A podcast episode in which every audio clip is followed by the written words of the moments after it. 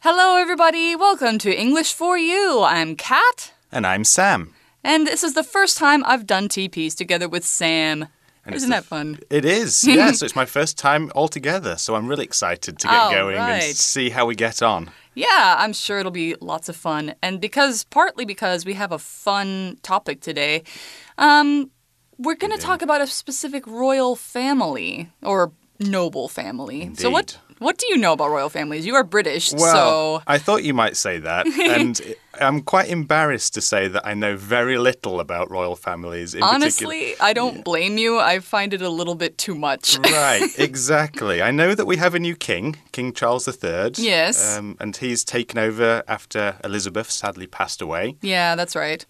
So, I mean, there's royal families in the UK, in Right. uh, Sweden, I think, has one, and uh, Norway. Yeah.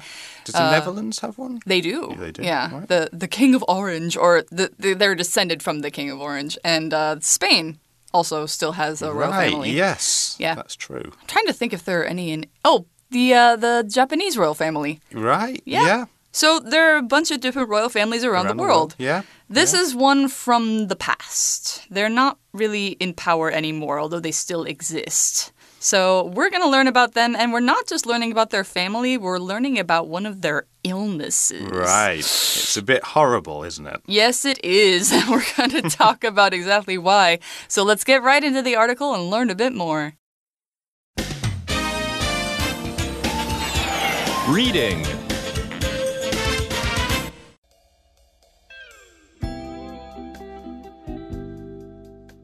Habsburg Jaw How One Family's Power Destroyed Their Health. Many cultures have been ruled by highly important and famous families. In Europe, one of the best known ruling families is the House of Habsburg. Originally from what's now Switzerland, this family produced kings and queens of many countries in Western Europe from the 13th to 17th centuries various Habsburgs ruled over today's Germany, Spain, the Czech Republic, and parts of Italy. But while they had beautiful palaces and riches to spare, the Habsburgs weren't known for being attractive. Many of them had surprisingly long, pointy chins.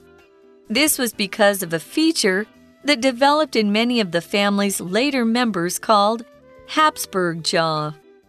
In medicine, it's known as mandibular prognathism, and it's when the lower jaw sticks out much farther than the rest of the face.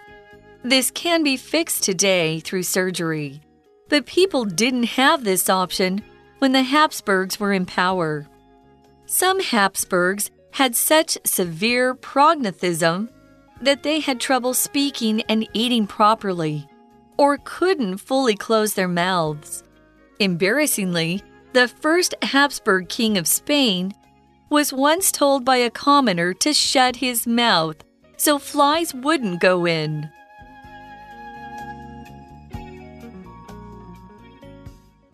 All right, our article starts out today by saying many cultures have been ruled by highly important and famous families. So we gave a few examples already, but more might be like the dynasties of China. You know, uh, China was imperial for Yeah. 2,000 or more years. Um, Ending with the Qing dynasty. Um, the Tsars of Russia, like that ended Yeah. in the early 1900s. Yeah.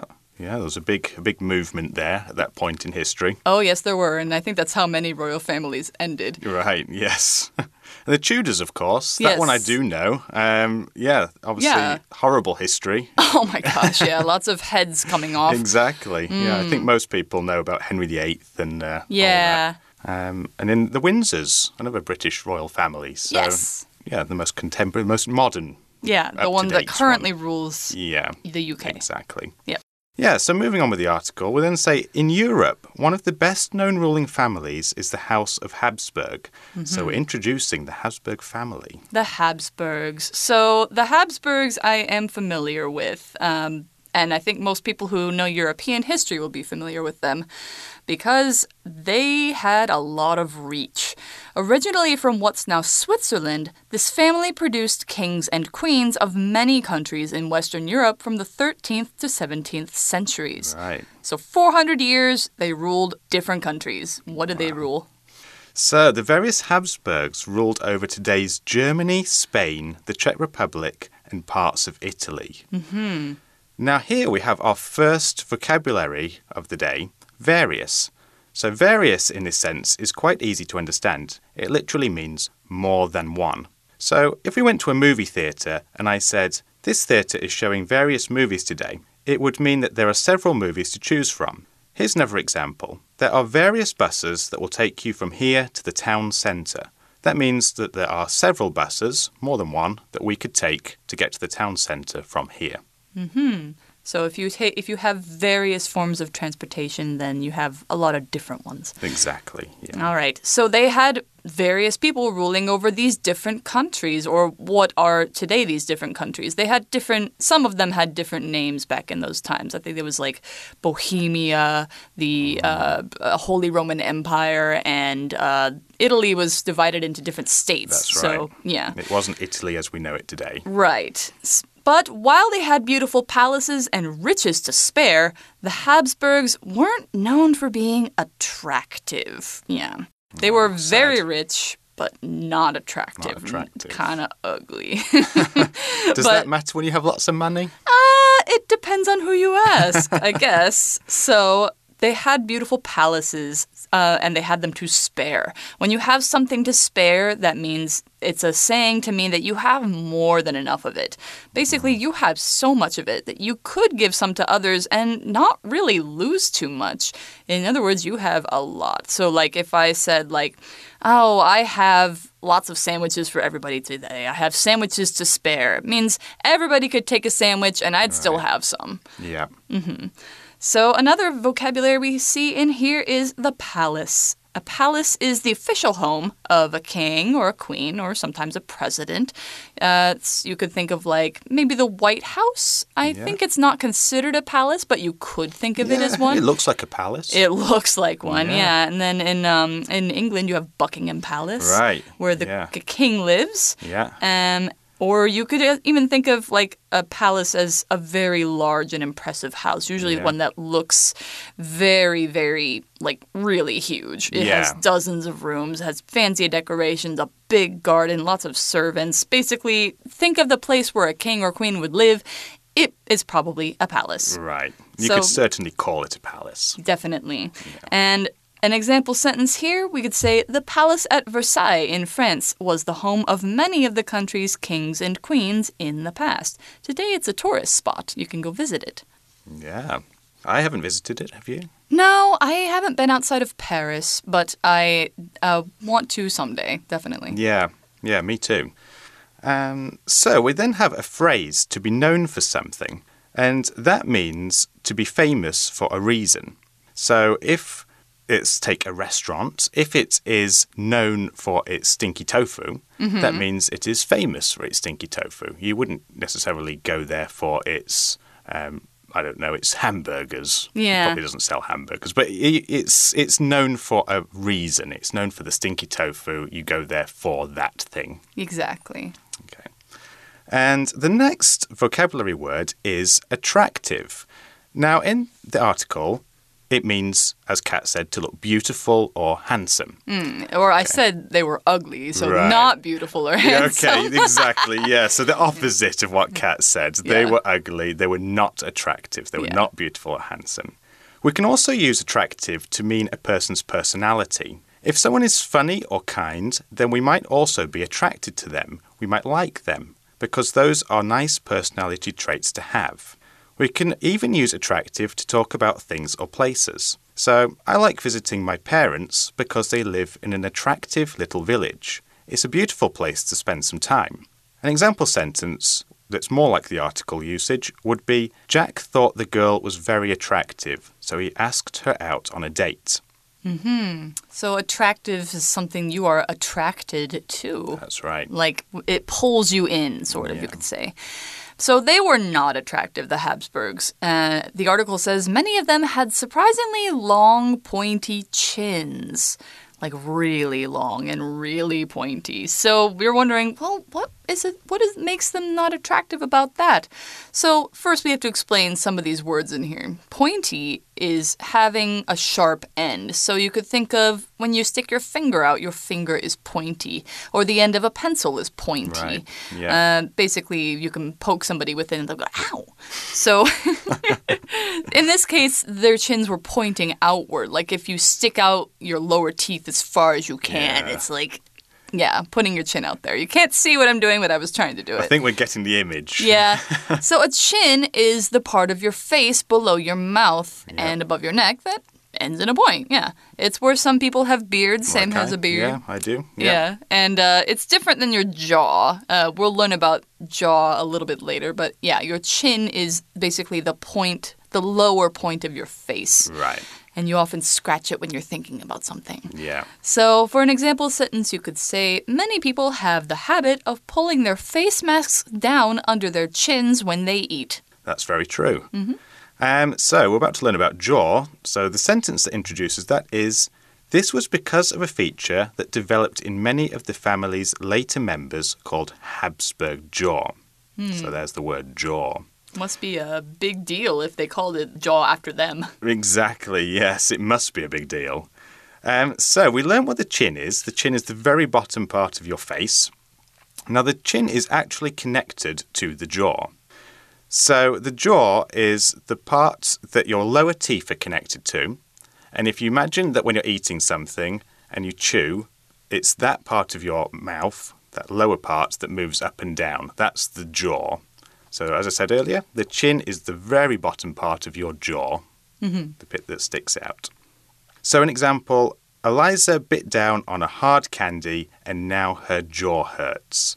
Because she used the bottom part of her mouth to push up and bite, it's probably that that's going to hurt, mm-hmm. if anything. Or Yeah. her teeth, I guess. But yeah, in this case, her jaw hurts. Yeah, if you chomp on something, if you bite down on something too hard, or uh, chew gum a little too much, or maybe if you grind your teeth in your sleep, yeah, your jaw Oh, is yeah. going to hurt. Usually, like the part where it comes together near your ear. Exactly. Yeah. Yeah, you got a lot of muscles there. Yes. So it was called Habsburg jaw, the thing that they had. In medicine, it's known as mandibular prognathism, and it's when the lower jaw sticks out much farther than the rest of the face. Mandibular prognathism. This is a big phrase. This is not necessary for you guys to know um, because it's a medical word. Um, if you're going to become a doctor, especially a doctor who works on the face, it might be a, a, a- something that you encounter. But it's something that people still get today, but sort of fixable. Mandibular prognathism. So, mandibular means your mandible, which is the mm-hmm. medical word for your lower jaw. And then prognathism is when something on your face is too far forward. Well, Like when your teeth don't match up properly, so your lower teeth are a lot for further forward than your upper teeth. Right. I think other people have maxillary prognathism, which is the upper jaw sticks out too far. Okay. Yeah. So you've taught me something there. I did not know that. Ugh, now we know. So it sticks out. That's what it does, the lower jaw. It continues outward beyond the edge of something. Basically, your lower teeth stick out from your upper teeth. Right. Now, you'd think that that might be fixable, Mm-hmm. um, but the article says that while this can be fixed today through surgery, but people didn't have this option when the Habsburgs were in power. Now, what is surgery? Well, surgery is when a doctor will cut you open. That can be a big cut or a small cut, depends on what the problem is, but it's to treat an injury or a problem with your body. You call it internal medicine sometimes, I think, right? Yeah. Uh, so surgery, you get cut open. You can have mandib if you have Habsburg jaw or mandibular prognathism, you can get it fixed today. But they didn't have that option back then. Hmm. The option is the choice. So basically, something you Yeah. have the ability to try or something you are able to do. They didn't have the choice to get surgery back then. Medicine just wasn't that advanced. Right, exactly. Now, there's also a phrase we should look at here. It's in power. So the Habsburgs were in power. What does that mean? Well, it means they had control. So in power means to have control, usually of a country. So, for example, the king is in power, or the president, Tsai Ing wen, is in power right now. Mm -hmm. So the Habsburgs were in power Indeed. back then. They were. Some Habsburgs had such severe prognathism that they had trouble speaking and eating properly or couldn't fully close their mouths. Wow. Man, that would That's- be a that would be a really rough thing to It have. would, wouldn't it? It really, really would. That would be horrible. Yeah, so severe is what we're talking about here. Prognathism, we said, is when your face, part of your face sticks out. So basically, their lower jaw stuck out so severely. Hmm. Severe is an adjective meaning very bad or very serious or unpleasant. So it's kind of like really, really, but um, in a bad way. So in this case, it's very serious. Um, so you could also use severe to talk about the weather. We're actually, as we're recording, having some severe weather We right are. now. There's a tropical storm coming through. It's raining a lot, very terrible. windy. We don't want to be outside. No. People are staying indoors. Um, you could also talk about getting severe damage, like if your car is in an accident, it might take severe damage. Or if somebody is severely ill, it might mean that they're in danger of dying. Something like that. Yeah. So, an example sentence for severe could be Dennis was in such severe pain after his accident that he couldn't move his legs without crying. Oh, that's really sad. Poor Dennis. Yeah. So we also then have a grammar point. So some Habsburgs had trouble speaking and eating. So what is this grammar? We use the structure subject plus have plus trouble plus a progressive or continuous verb. We use have because the problem belongs to the subject, so the subject owns the problem. To show that the action that is the problem, we use a progressive verb. This is to show that the problem is a continuing problem. So the Habsburgs didn't only have problems speaking or eating once, they likely had a problem every time they spoke or ate. Mm-hmm. Okay. We can also replace trouble with problems or a hard time, and it will mean the same thing. So, an example might be I have a hard time getting up in the morning. I always feel so tired. Me too. Yeah. For real. Yeah, me for real too. That was a very real life little story for you. Yeah. Even this morning, I was like, oh, God, I have to get up. And, but anyway, uh, we're here now. At least we made We it. are, we are. Yes. So if you feel if we sound sleepy, you'll know why. Right. So in the article, we see that, yeah, they had trouble speaking and eating properly. They couldn't fully close their mouths sometimes. Imagine if you could never close your mouth. That would be really tough. And it could lead to some embarrassing mm. moments. So there Yeah. is one embarrassing moment here. Embarrassingly, the first Habsburg king of Spain was once told by a commoner to shut his mouth so flies wouldn't go in. wow. Yeah, and very embarrassing, that. very ganga. So, like, yeah, it, he was told this by a commoner, which makes it even worse. A commoner is a person who's not a member of the nobility. Basically, they're an everyday person living in a kingdom. They're not a royal, they're not a knight, they're not part of the ruling class, they're usually not rich. Uh, yeah, basically, if you were a really, really famous and powerful person and somebody told you, Sir, close your mouth, the flies are going in. Mm. Ugh, uh, wouldn't that be the most embarrassing thing? And he shouted it in public. Wow. Yeah. That would be extremely, what would say, awkward. very, very awkward. I think I might be mad, but you couldn't say anything because the person's trying to be helpful. Yeah. So, a commoner, yeah, it's an everyday person in a kingdom. So, an example sentence you could say The prince sometimes dresses as a commoner so he can go out and have fun without getting a lot of attention. Yeah. All right, so that's the end of day one. We have learned some stuff about the Habsburgs and We their have. medical problems, We but indeed. yeah. there are more to come. I want to learn a lot more about them. So excited for that. yeah, so that's all we've got for day one. Let's go to our For You chat. For you chat.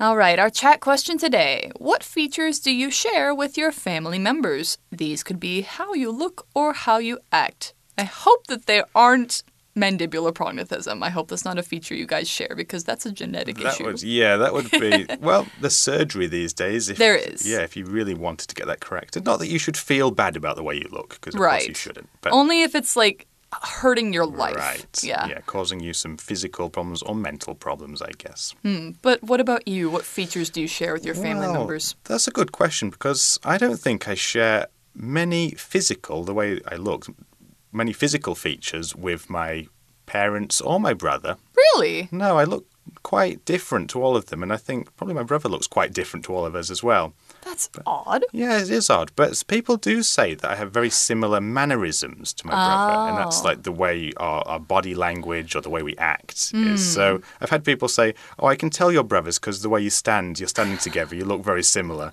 or the way you like move your arms is very similar, Oh, or the, the, sometimes the way you speak is very similar. Mm-hmm. And I used to have, you know, when I lived with my parents, um, and people would call the house phone. They would often get confused about whether it was me or my dad answering the phone, especially as I like in my later people did the same years. thing with me and my mom, Right, which yeah. is strange because at the time I lived with them, I was still, you know, pretty young. I had a younger voice, so okay. I don't know. Does your mum have a very young voice? or- No, not really. She sounds like a, you know, typical lady. Also, she has a southern accent, which I do not have. No, so, you don't. No. Yeah. Um, but I think I share more physical features with my family. I have my mom's green eyes, brown hair. Mm. Um, I have sort of the facial structure of my dad.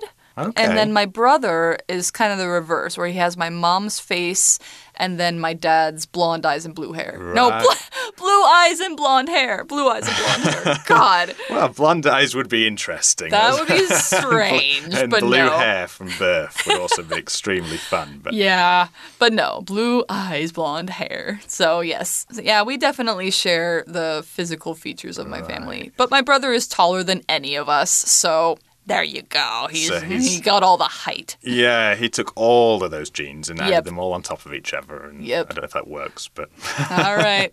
So that's all we've got for day one. In day two, we're going to learn more about the Habsburgs and their problems. We are, and yes. basically, how did it all end? Oh my God. So, yeah, we'll see you in day two. Bye bye. see you. Vocabulary Review Various.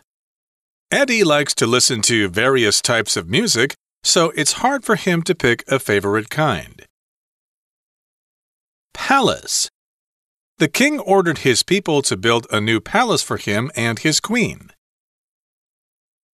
Attractive. Daniel thinks that his neighbor Lisa is very attractive, so he has asked her out on a date.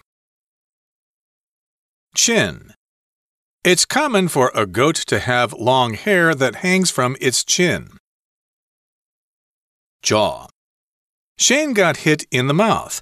Now, whenever he moves his jaw, it hurts. Severe. Tim was fired from his job after he made a severe mistake that cost the company millions of dollars. 智慧小补帖。 Have something to spare. Mandibular, prognathism. Surgery. Option. Embarrassingly. Commoner.